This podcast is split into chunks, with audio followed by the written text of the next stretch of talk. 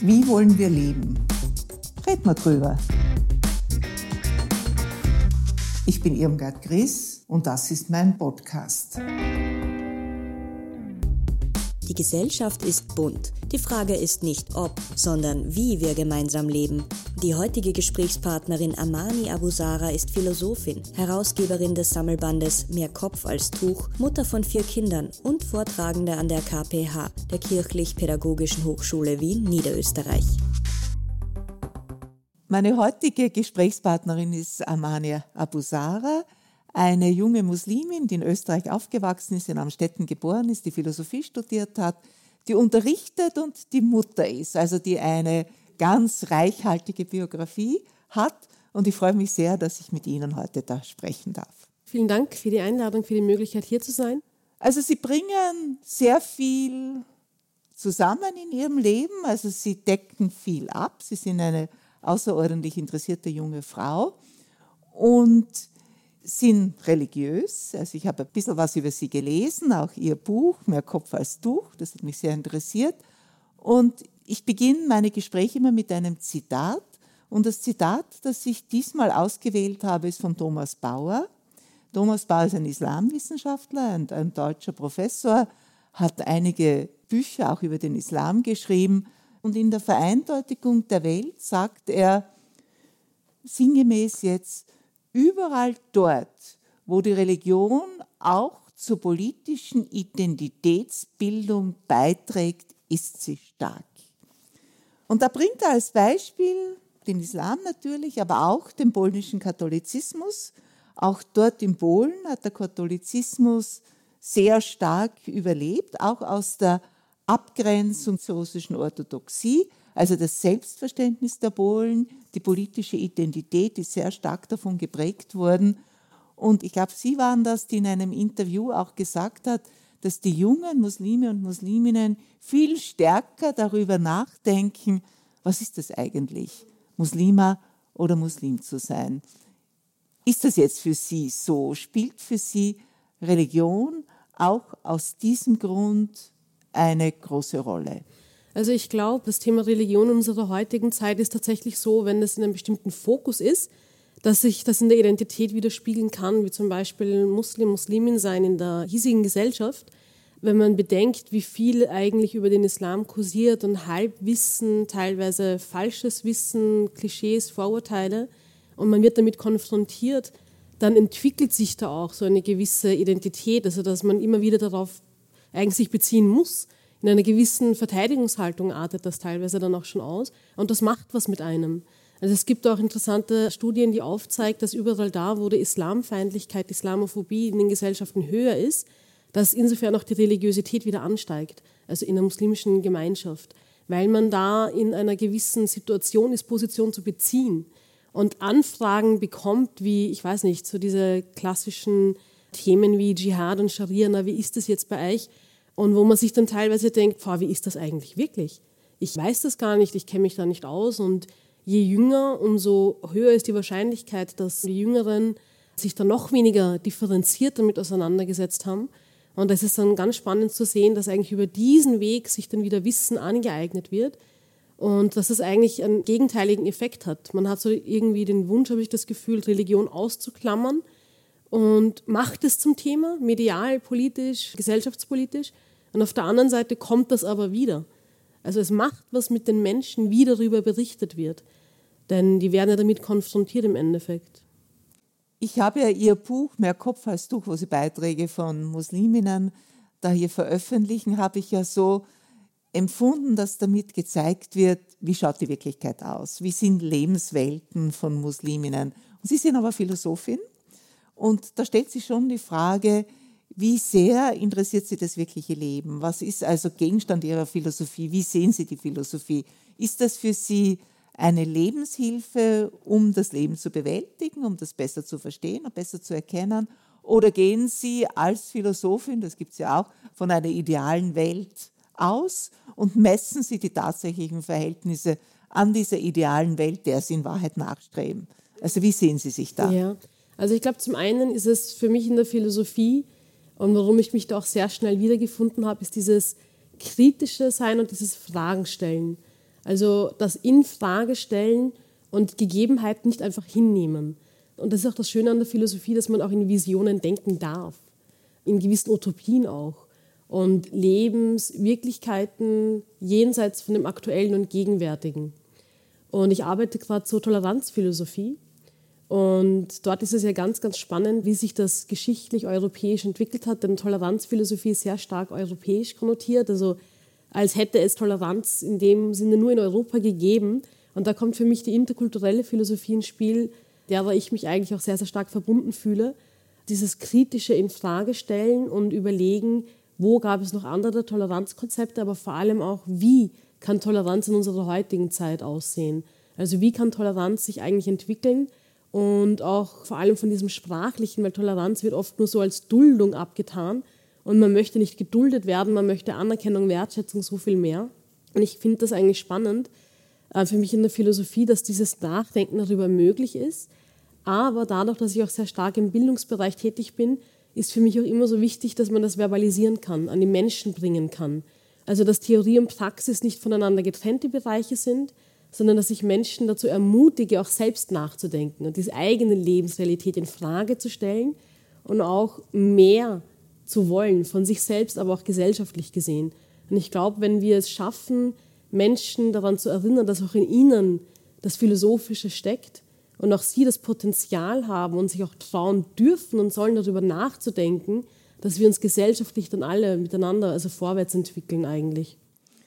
Also ich hoffe sehr, dass Sie bei angehenden Lehrerinnen und Lehrern offene Türen einrennen, weil das Denken und sich selber eine Meinung bilden oder selber ein Bild zu machen, wäre eigentlich das Um und Auf. Ja, das ist es. Ja.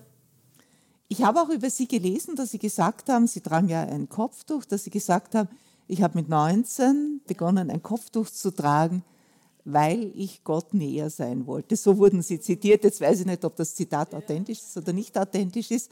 Und also ich bin katholisch und wenn ich das lese, stellt sich für mich schon die Frage, aber was wollen Sie damit sagen? Also was heißt das jetzt? Ich wollte Gott näher sein.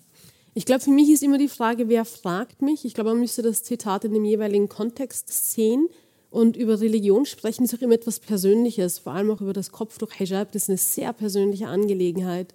Und je nachdem, mit wem ich darüber spreche, kommt auch eine unterschiedliche Facette zum Vorschein, je nach Kontext.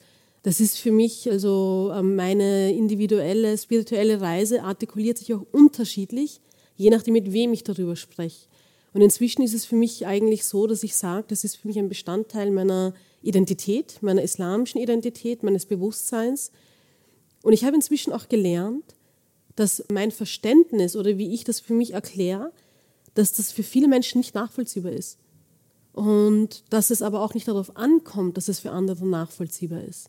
Also, dass ich das so argumentieren muss, weil teilweise überlegt man dann und feilt dann am Wording, wie soll man das jetzt besser formulieren. Darum geht es aber eigentlich gar nicht. Für mich ist dann eher mehr die Frage, die dahinter steht, wie gehen wir miteinander um? Und wie gehen wir damit um, wenn es einfach Unterschiedlichkeit und Diversität gibt und wenn ein Mann einen Turban trägt, der einer Sikh-Community angehört und ein jüdischer Mann eine Kippa und oder auch die Kinder zum Beispiel, äh, jüdische Burschen und eine Frau ein Hijab. Also das heißt, dass es hier auch gar nicht so darauf ankommt, dass man das inhaltlich kognitiv so nachvollziehen kann oder auch damit mitgehen kann, sondern es auch aushält, also weil Sie ja Thomas Bauer zitiert haben, der das ja auch so mit der Ambiguität beschreibt, das Aushalten, dass andere anders leben oder anders lieben, anders glauben und sich das auch anders zeigt. Und da merke ich schon, das ist eine Herausforderung für uns hier in Österreich.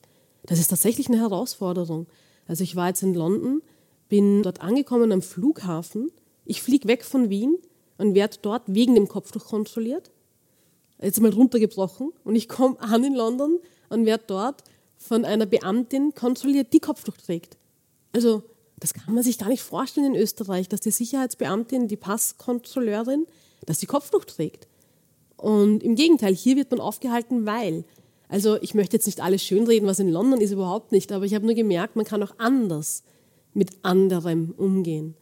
Und das finde ich schon sehr, sehr spannend, weil für mich ist immer so die Frage nach, ja, es, es lässt sich so ein bisschen runterbrechen auf, hey, warum eigentlich Kopftuch? Warum du oder warum allgemein? Wo ich auch gelernt habe, dass je nachdem, mit welcher muslimischen Frau die es trägt, man ins Gespräch kommt, hört man auch anderes. Jede Frau artikuliert das für sich anders und setzt einen anderen Schwerpunkt. Und das ist dann für manche so verwirrend, naja, die hat aber gesagt, sie tragt zwei, so und so, na, was, was jetzt? Also was ist jetzt? So eindeutig ist es nun mal nicht. Das menschliche Leben ist komplex. Und daher sind die Beweggründe auch so unterschiedlich. Und eigentlich ist es was Schönes, weil oft hört man, der Islam ist was Starres und was Homogenes und das ändert sich nicht und das Wort Gottes ist Gesetz und das biegt und das ist so. Ist es nicht. Das ist eine andere Diskussion. Aber wenn wir dann ins Gespräch kommen mit verschiedenen Muslimen, Musliminnen und man hört so viele verschiedene Antworten, dann bricht das das eigentlich auf und zeigt eigentlich, wie divers und in sich widersprüchlich das auch ist. Weil es kann sein, dass eine andere Dame was sagt, wo ich mir denke, um Gottes Willen, also damit kann ich jetzt gar nicht, aber wir gehören derselben Religion an. Ja, ich habe da jetzt einen Artikel auch darüber gelesen von einer Journalistin und die hat geschrieben, also die Gründe sind so vielfältig, warum eine Frau sich entscheidet, ein Kopftuch aufzusetzen, wie es Frauen eigentlich gibt. Die eine meint, es religiöses Gebot, die eine ist von der Familie dazu gezwungen, die andere macht das als Opposition zur Mehrheitsgesellschaft, die eine will damit ihre Religiosität ausdrücken. Also es gibt hundert Gründe, warum das jemand macht. Also für mich ist ganz klar, dass muslimische Mitbürgerinnen und Mitbürger Teil unserer Gesellschaft sind. Das ist einfach ein Faktum. Und dass sie auch viele ein Leben führen, das genau unserem Leben entspricht, ist eigentlich überhaupt kein Unterschied. Dass also diese Vorstellungen, die oft in der Bevölkerung sind, das ist ganz was anderes und das ist ganz fremd, eigentlich gar nicht zutreffen, vielleicht für eine ganz kleine Minderheit. Aber was könnte man denn tun, damit den Menschen das stärker bewusst sind. Sie sind ein Mensch wie ich oder eine junge Frau wie viele andere junge Frauen. Also ihre Lebenswelt unterscheidet sich ja nicht wesentlich von der Lebenswelt von autochthonen Österreicherinnen. Was könnte man da tun? Haben Sie das Gefühl, dass da die Medien noch viel stärker in die Pflicht genommen werden müssten? Ich glaube schon, ja. Also ich glaube, es geht zum einen, sagen Sie ja, es ist ein Fakt, also dass wir hier zusammen leben, aber zum anderen muss es auch sichtbar gemacht werden. Also diese Diversität der Lebensrealitäten und dass die auch tatsächlich da sind, sollte sich auch widerspiegeln, also medial. Und das tut es aber nicht. Zurzeit ist sehr, sehr stark der negative Fokus und das beeinflusst oder beeinträchtigt uns in der Begegnung. Und ich glaube, um das aufzubrechen, braucht es einfach auch mehr Platz von diesen unterschiedlichen Facetten des Lebens in Österreich als Muslimin, als Muslim, aber nicht nur. Also ich glaube, wenn man schwarze Menschen fragt, dann würden die genauso sagen, ich fühle mich medial nicht so repräsentiert, wie ich auch tatsächlich hier in Österreich mein Leben gestalte. Und da haben wir noch viel Aufholbedarf, auch in der politischen Debatte. Also braucht es hier auch noch eine weitere Entwicklung. Und es gibt die schwarze feministische Schriftstellerin Adichie, die hat einen TED-Talk gehalten, wo sie über die Macht der einzelnen Geschichte spricht und warnt. Und ich glaube, dem dürfen wir nicht zum Opfer fallen. Also wo bestimmte Facetten medial transportiert werden und diese einzelne Facette wird zur Wahrheit und zur machtvollen Geschichte. Und damit lässt man aber all dieses andere außer Acht, wo auch sehr, sehr viel Verbindendes kommt und wo man auch viele ähnliche Sorgen und Träume erkennen kann, wo man sieht, eine muslimische Mutter wird genauso wie eine atheistische Mutter, die ähnliche Sorgen und Ängste haben, also was Kindererziehung angeht oder Vereinbarkeit. Auch in der Frage des Feminismus, also trifft man sich unabhängig von dem religiösen Hintergrund. Und ich glaube, wenn man dem mehr Platz gibt, mehr Raum gibt, dann entwickelt sich auch mehr Raum in unseren Köpfen für diese Vielfalt. Und da braucht es nicht nur in der Berichterstattung mehr davon, sondern auch von jenen Menschen, die Medien gestalten, von jenen Menschen, die schreiben, also auch diversere Autoren, Autorinnen, sodass man in die Buchhandlung geht und mehr Auswahl hat. Verschiedene und nicht nur Zwangsbefreiungsromane liest oder zu lesen bekommt. Und ja, also ich glaube, da ist sicherlich noch sehr, sehr viel Bedarf da. Aber liegt der Ball da nicht auch bei den Musliminnen und Muslimen? Wieso gehen so wenig in den Journalismus oder werden Redakteure beim ORF? Ist das nicht auch etwas, wofür Sie sich interessieren müssten und wo Sie aktiv werden müssten? Gehen Sie und sind auch aktiv, aber Sie brauchen auch die Möglichkeit, auch den Raum und den Platz. Wir wissen ja, dass eigentlich die Diskriminierung am Arbeitsmarkt sehr hoch ist. Also wenn man einen sogenannten fremdländisch klingenden Namen hat, da gibt es ja Studien von der Arbeiterkammer auch dazu, und dass man einfach benachteiligt ist. Und das ist ein Problem. Also wenn ich sozusagen eine Bewerbung habe von einer Aisha und von einer anderen und die andere wird bevorzugt, dann ist es schwierig, wenn ich sage, na tat und engagiert euch und macht's und versucht in jedem Bereich aktiv zu sein. Und dann versucht man, wird aber abgelehnt. Aber innermuslimisch findet da sehr viel Empowerment statt. Und auch viel, wo man sagt, träumt in jede Richtung. Also wenn du schreiben möchtest, dann geh in die Richtung. Wenn du in die Pflege gehen möchtest, in die Richtung. Also dass man einfach sich nicht einschränkt und selbst reduziert. Auf der anderen Seite ist es schon auch eine Machtfrage. Also wem ist welcher Zugang möglich? Wem ist es leichter möglich und wem schwerer?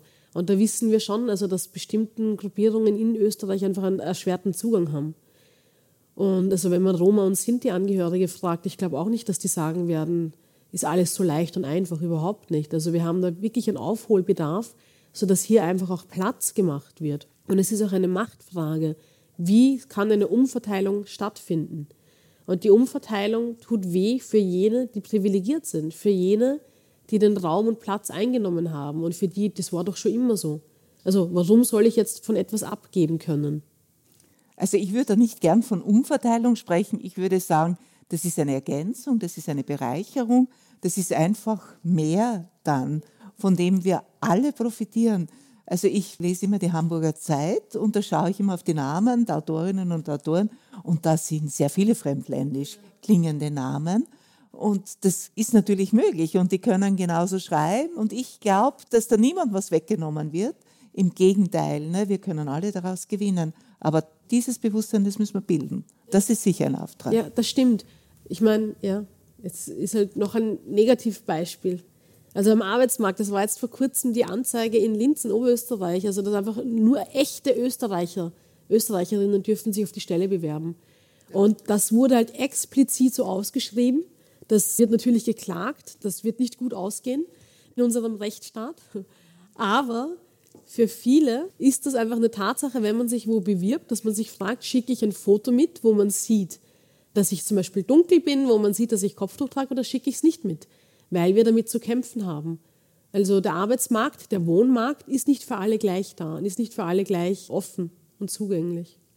Und ich glaube schon, wenn wir das in der Berichterstattung schaffen, dass mehr Raum ist und für dieses Positive und für das tatsächlich Zusammengelebte, dann wird das auch zu etwas Normalem. Da braucht man nicht so viele positive Geschichten, sondern einfach Geschichten.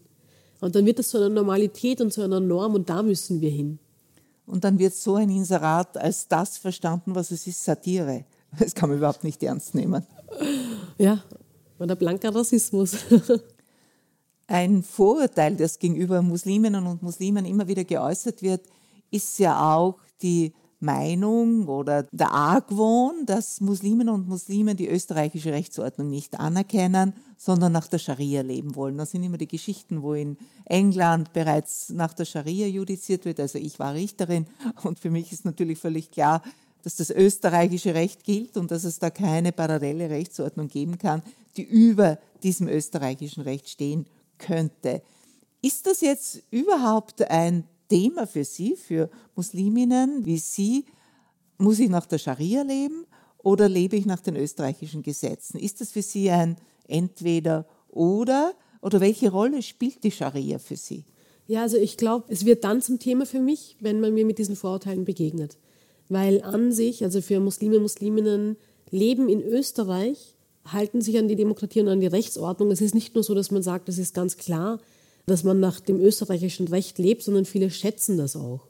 Es gibt viele Menschen, die in den letzten Jahren hierher geflüchtet sind und gerade auch deswegen, also weil sie wissen, dass hier eine Rechtsordnung herrscht, weil hier Demokratie praktiziert wird und dass es hier eigentlich gar nicht so darum geht, vor, wie vereinbare ich das jetzt, sondern im Gegenteil, man ist auch froh, in einem sicheren Rahmen leben zu können, die Kinder aufwachsen zu lassen und hier auch einen neuen Lebensort sich aufzubauen, wenn man hierher geflüchtet ist aber als hier geborene Österreicherin, für mich ist das kein Widerspruch, überhaupt nicht, sondern im Gegenteil. Also ich habe da und dort auch Kritik, weil ich aus meiner österreichischen Perspektive auch das für mich in Anspruch nehme, gewisse Fehlschlüsse oder Fehlentwicklungen zu kritisieren. Aber nicht aus einer Position, wo ich sage, na eigentlich hätte ich gern die Scharia, sondern im Kontext von österreichischer Rechtsordnung ist meine Rechtsordnung, in der ich auch gern und gut lebe Und ich nehme mir auch das Recht, etwas zu kritisieren, was sich falsch entwickelt. Und Scharia ist ein Riesenthema, wo ganz, ganz viele unterschiedliche Klischees reinpassen, aber so wirklich wissen viele nicht, was das eigentlich bedeutet. Und Scharia vom ursprünglichen Kern her geht eigentlich darum, dass man sein religiöses Leben gestaltet. Also das heißt fünfmal am Tag beten, wie sieht das Gebet aus, eine Gebetswaschung. Das sind dann so Detailsachen, wo man eigentlich das etwas ist, was vor allem dieses Innere regelt, also diese gelebte Religiosität regelt und weniger ein gewisses Staatswesen. Deswegen ist es überhaupt kein Widerspruch, sondern eigentlich, es fügt sich ineinander ein. Aber ich glaube, bei Scharia und Dschihad, das sind so Riesenthemen, wo man eigene Aufklärungskurse bräuchte, wenn die Menschen auch gewillt sind, darüber zu lernen. Dass man das auch medial anders besetzt. Ja, ein ganz großes Thema in dem Zusammenhang ist die Stellung der Frau. Weil das, was viele von uns mit dem Islam verbinden, ist die Unterdrückung der Frau. Und das Lustige ist, wenn man aber Frauen kennenlernt, die erstens dem widersprechen, die selbst Frauen sind, wie zum Beispiel ich, ich bin im beruflichen Leben engagiert, gesellschaftspolitisch engagiert. Also ich müsste nicht einmal darüber sprechen, mein Leben widerspricht dem Klischee schon an sich die Unterdrückung der Frau und dass Frauen nichts zu sagen hätten. Und es gibt viele verschiedene Bildungseinrichtungen, wie Zeynep Elibol, die Direktorin im sechsten Bezirk, na siebter Bezirk, Entschuldigung, also einer islamischen Facheinrichtung, wo muslimische Mädels empowered werden, ist eine Frau, die das leitet. Und es gibt so viele unterschiedliche Beispiele, jetzt nicht international, gibt es noch mehr, aber im österreichischen Kontext, wenn man sich ein bisschen damit befasst, naja, wie geht sich das aus? Also wie kann man muslimisch religiös sein, in einer gewissen Führungsposition, mediales Sprachrohr, ich denke mir immer, allein da müsste man doch schon irgendwie denken, na, was jetzt? Sind die jetzt unterdrückt oder nicht? Dürfen die das, dürfen die das nicht? Aber da wird so viel ausgeklammert. Das ist wirklich, das ist faszinierend, wie viel sich da ausgeht. Also Klischees mit Lebensrealität. Sehen das die Menschen nicht? Merken die den Widerspruch nicht? Also ich wundere mich da immer wieder. Ja, man weiß einfach viel zu wenig darüber. Ich glaube, wir sind wieder bei dem Thema, wo man sagen muss, eigentlich braucht man viel mehr Information, viel mehr zusammenkommen, viel mehr miteinander, einfach damit wir einander kennenlernen. Stimmt, das eine ist Information, aber mir fällt schon noch auf, dass das Emotionale sehr stark überlagert. Menschen, die tatsächlich hasserfüllt sind oder Angst haben oder einfach Unsicherheit haben, da kann ich noch so einen Top-Vortrag liefern oder Informationen geben, das kommt nicht an. Also das muss auf der emotionalen Ebene ankommen. Mensch zu Mensch, dass es wirklich ein Dialog des Lebens ist und nicht ein Dialog über Kultur und Religion, sondern dass die Menschen miteinander ins Gespräch kommen, wo man emotional berührt wird. Und das fällt mir dann oft auf, dass sozusagen diese isolierte Information oft zu wenig ist. Und da glaube ich doch, dass wir halt eine Form der begleiteten Begegnung brauchen, wo die unterschiedlichen Dimensionen angesprochen werden. Ja, wir brauchen eigentlich Netzwerke zwischen Christen, Muslimen oder Agnostikern, Atheisten, wie immer, Einfach, dass wir als Menschen zusammenkommen. Ja, und das sichtbar machen, was bereits vieles passiert. Für viele ist es so, eigentlich leben wir gut zusammen, nur lesen wir davon nichts medial von unserem Zusammenleben. Für viele ist es Normalität. Und das finde ich so schade, weil wie viele Lehrer, Lehrerinnen, Direktoren, Direktoren haben sich gemeldet nach Susanne Wiesingers Buch. Und ein eigener Blog wurde eingerichtet von einem Lehrer, Lehrerinnen-Kollektiv, die schreiben, es mag für die Schule so stimmen, wo sie war, aber in unseren Schulen funktioniert das anders. Aber die Darstellung findet nicht Raum. Also es nimmt nicht denselben Raum ein. Und das finde ich schade, weil da wird Schaden angerichtet, nachhaltiger Schaden, wie wir einander begegnen. Also die Gruppe, die eigentlich einen sehr problematischen Zugang und bedrohlichen Zugang für sich und für uns alle hat, also das versucht islamisch zu argumentieren, ist eine verschwindend geringe Gruppe, jetzt vor allem auf Österreich bezogen. Und wenn man jetzt das Beispiel hernimmt, dass man die Religion nicht verlassen darf, also das ist in Österreich ohne weiteres möglich, in ganz Europa. Und ich glaube, das ist immer ganz wichtig, dass man immer wieder sich rückbesinnt, in welchem Umfeld bewegen wir uns, wo befinden wir uns. Und es werden so viele Fälle aus dem Ausland ganz groß gemacht und ganz breit getreten, auch medial. Die bekommen ganz viel Raum. Die negative Berichterstattung ist immens. Also der Islam hat einfach eine schlechte Presse ein schlechtes Image, das gepflegt wird medial. Und da bekommen eigentlich die anderen, also die positiven, das tatsächlich Gelebte ganz wenig Raum. Und insofern erreicht uns das teilweise nicht einmal. Wir hatten jetzt Zum Beispiel in Deutschland, ich glaube, jede Woche mehrere Bombendrohungen gegen Moscheen. Aber das kommt medial nicht an. In Oslo war jetzt zu den Festtagen, ist ein Attentäter eigentlich reingestürmt und der halt überwältigt worden ist von einem anderen. Und es ist jetzt nicht so, dass man sagt, ja, Moscheen sind sichere Orte, aber das findet eigentlich nicht Raum, auch nicht in den Talkshows, in den Diskussionen, wie gefährlich ist Rechtsradikalismus, also wie gehen wir mit Neonazis um. Das findet überhaupt wenig Raum im Vergleich, wenn ich mir denke, Servus TV, Talk im Hangar. Zig Diskussionen rauf und runter zum Islam, wenn es auch nur irgendeinen Fall gibt. Und es muss nicht mal Österreich bezogen sein. Aber im Gegensatz dazu vermisst man eigentlich eine differenzierte Berichterstattung und das wirkt sich auf uns aus. Also das wirkt sich auf uns aus, wie wir mit diesen unterschiedlichen Fällen umgehen. Und ich finde das wirklich wichtig, dass man sich auf Österreich fokussiert und dass man sieht, dass der Islam eigentlich gesetzlich seit 1912 da ist und eigentlich relativ gut funktioniert. Und die Muslime nicht hier leben im Sinne von, ja, wir leben jetzt hier, aber in Wirklichkeit irgendwann später wollen wir eh in einem arabisch-islamischen Land leben, sondern das sind tatsächlich Österreicher, Österreicherinnen, die hier genauso wie andere ihre christliche oder ihre jüdische, buddhistische, halt islamische Religion äh, pflegen und wieder andere halt überhaupt keine Religion brauchen. Und selbst bei Muslimen gibt es ja auch eine breite Facette von manchen, die halt, die dem eher näher stehen und manche wieder weiter weg. Und ich finde das ganz, ganz gefährlich, das immer so zu verketten. Kopftuch tragen, das heißt ganz streng religiös sein. Weil das stimmt nicht. Sie haben am Anfang ja eh gesagt, es gibt so viele zig Gründe, warum. Das kann auch modebewusst sein oder irgendeine gewisse Modeerscheinung sein oder ja, Freundeskreis zugehörig sein. Und ich glaube, wir brauchen diesen differenzierten Blick. Aber da können wir wieder bei Thomas Bauer anschließen, der halt von diesem allgemeinen Problem spricht, diese Vereindeutigung und diese Reduzierung. Und diese Reduzierung lässt vieles außer Acht. Und ich glaube, dem fallen Minderheiten als erstes zum Opfer. Einem reduzierten Blick schadet nicht generell jenen Privilegierten oder einer sogenannten Mehrheitsgesellschaft, sondern jenen, die sich an den Rändern der Gesellschaft wiederfinden. Ja, also da kann ich Ihnen nur zustimmen. Ich habe nur vielleicht eine Bemerkung zu dem, was Sie da vorher gesagt haben, dass in Österreich natürlich nicht verboten ist, vom Islam abzufallen oder den Islam zu verlassen. Aber da gibt es schon Berichte von katholischen Priestern, die Muslime taufen, also die sich zum Christentum bekehren, die dann mit dem Tod bedroht werden und dass auch Muslime sagen, also wenn das jetzt bekannt wird, dass wir konvertiert sind, dann sind wir gefährdet. Also das sind sicher Extremisten, die diese Leute bedrohen, aber die eben aus einer gewissen Enge heraus, aus einem beschränkten Denken, aus einem beschränkten Verständnis glauben, sie müssten diese Menschen. Aber wo werden die bedroht? In Österreich. Na. Dass man sogar ja, also das ist bekannt, in, in welchen Kirchen die gehen ganz normal beten und nein, nein, wenn sie getauft werden, also man ja. hat ursprünglich getauft, habe ich gerade vor kurzem ja. gehört, im Stephansdom und dann gab es solche Drohungen dagegen, also auch gegen den Kardinal und gegen Von die Muslime Muslimen in Österreich. Ja.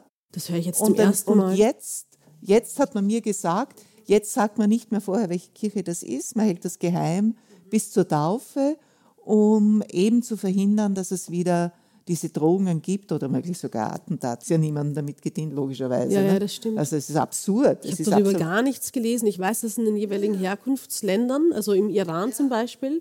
Aber gut, ich meine, im Iran herrschen ja ganz andere Verhältnisse, wo ja. eigentlich niemand, der mit einer Demokratie leben möchte, dort leben will. Ja. Aber in Österreich, das ist mir komplett neu.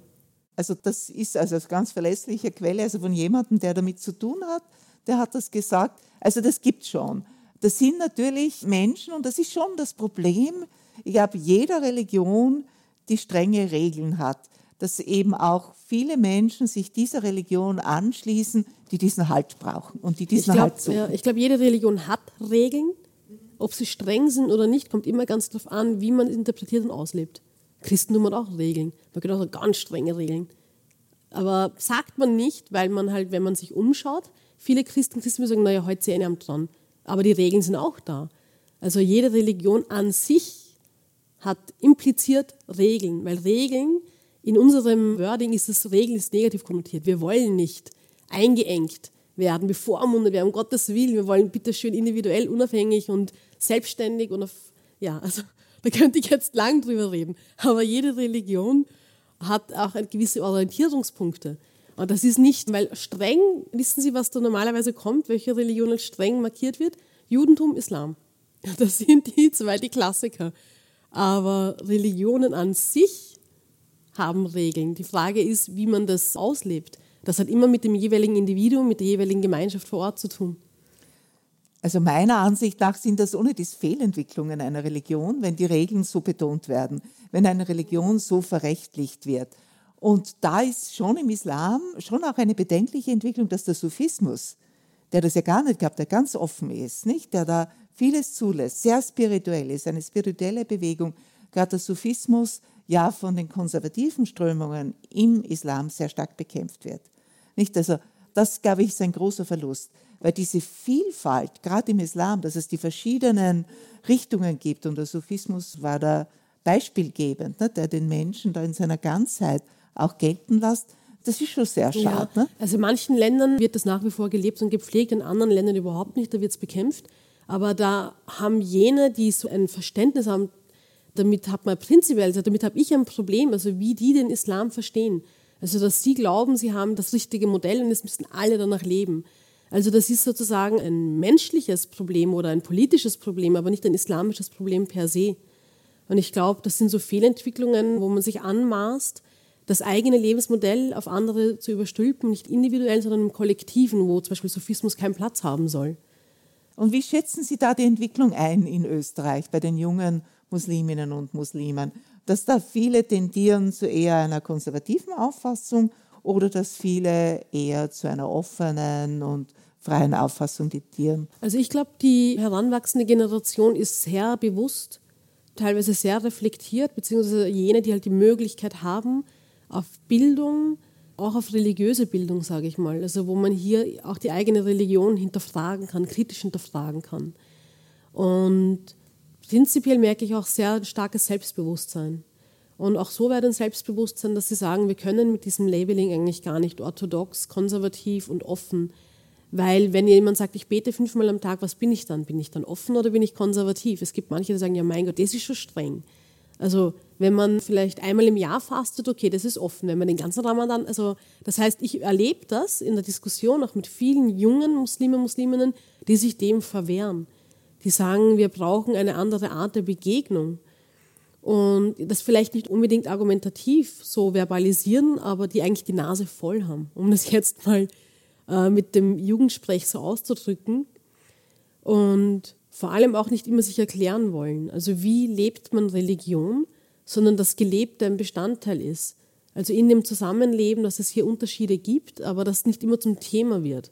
Und ich glaube, das Problem ist, das erleben viele junge Muslime, Musliminnen, dass wenn immer das Differente, das Trennende im Vordergrund steht, das Verbindende, das Gemeinsame sehr stark in den Hintergrund rückt.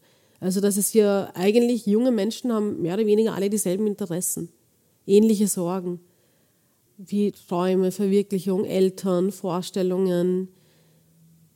Und da gibt es schon nochmal eine religiöse Konnotation, je nachdem von der Herkunftsfamilie. Aber das wird dann teilweise so stark in den Vordergrund gestellt, dass dann Muslime und Musliminnen sehr viel mit Abgrenzung und Abneigung zu kämpfen haben. Dass sie sagen, ich gehe in die Schule, ich gehe in die Uni, ich gehe in die Lehre, aber statt dass ich einfach sein kann, muss ich mich erklären, muss ich mich verteidigen, und dass das sehr ermüdend ist für viele. Also das merke ich dann schon auch, wie wichtig es ist, sie zu ermutigen und zu ermuntern, sich die Sachen nicht gefallen zu lassen, aber auch nicht aufzugeben. Und das ist eigentlich schade. Andererseits natürlich kann man das Verbindende nur erkennen, wenn man mehr übereinander weiß. Also die Begegnung ist notwendig und daher finde ich es auch sehr positiv, dass Sie interkulturelles Lernen unterrichtet haben. Ich glaube, für die angehenden Lehrerinnen und Lehrer ist das einfach ein Muss in unserer Gesellschaft. Die ist divers, die ist verschieden.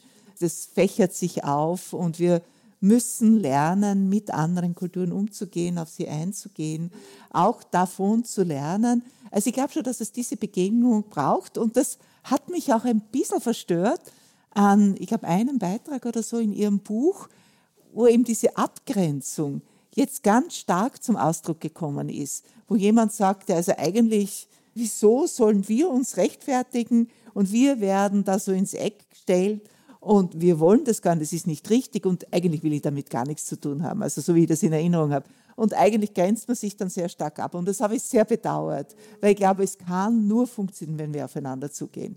Und das muss natürlich der, der von vornherein auch seinen Widerwillen oder einen Abgrenzungswunsch verspürt, für den ist es natürlich schwieriger. Aber ich finde, der muss sich noch ganz besonders auch bemühen. Das ist eben, weil wir wollen ja letztlich gut miteinander auskommen. Ich wünsche das mindestens genauso wie Sie und Sie wünschen es mindestens genauso wie ich, weil das ist unsere Gesellschaft, das ist unser Zusammenleben. Und daher glaube ich, darf man sich dann auch nicht sagen, na, eigentlich ist das ungerecht, was ja irgendwo stimmt, aber es hilft nichts. Ne? Ja, na, ich bin da mit Ihnen, was das angeht, dass man immer die Begegnung sucht. Und ich glaube, wir sind inzwischen an einem Punkt in Österreich angelangt, wo es eine begleitete Begegnung braucht. Es ist schon so viel teilweise Angst, Neid, Hass, dass man nicht sagen kann, ja, macht's mal, das wird schon, Hauptsache man kommt ins Reden. Nein. Also inzwischen ist da schon so viel passiert. Das ist das eine. Das andere ist, ich finde auch, dass wir den Blick schulen müssen, das Positive, das Potenzial für die Begegnung zu sehen.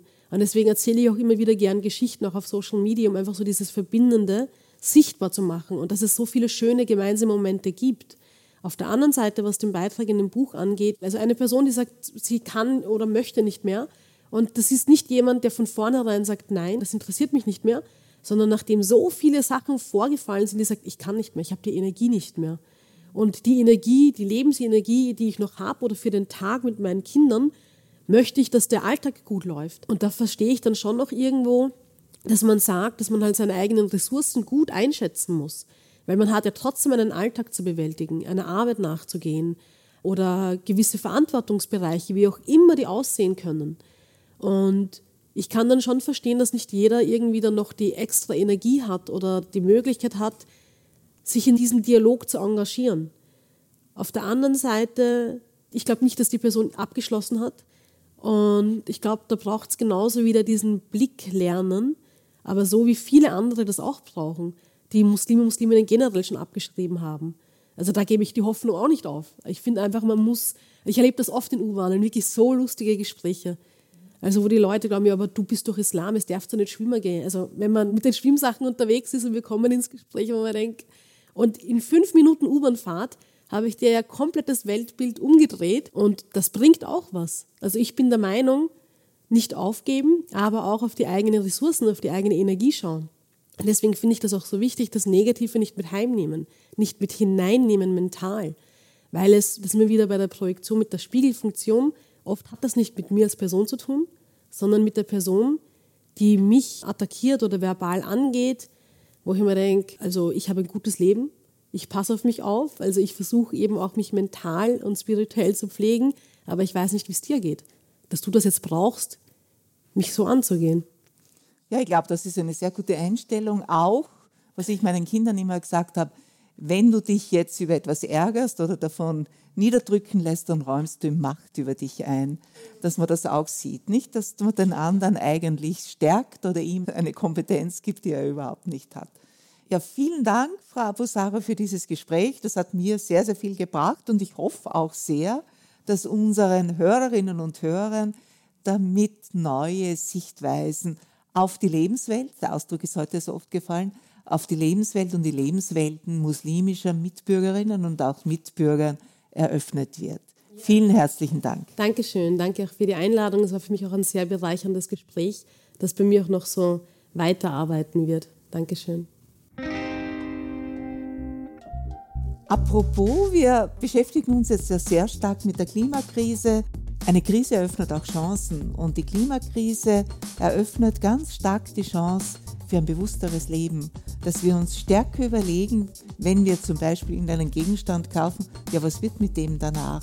Dass wir den ganzen Lebenszyklus eines Produkts viel stärker sehen. Woher kommt's und wohin geht's? Also nicht nur die kurze Gebrauchsphase sehen und das bereichert letztlich auch unser Leben, weil wir verantwortungsbewusster, bewusster leben. So hat auch diese Krise, so groß sie sein mag, auch ihre Chance.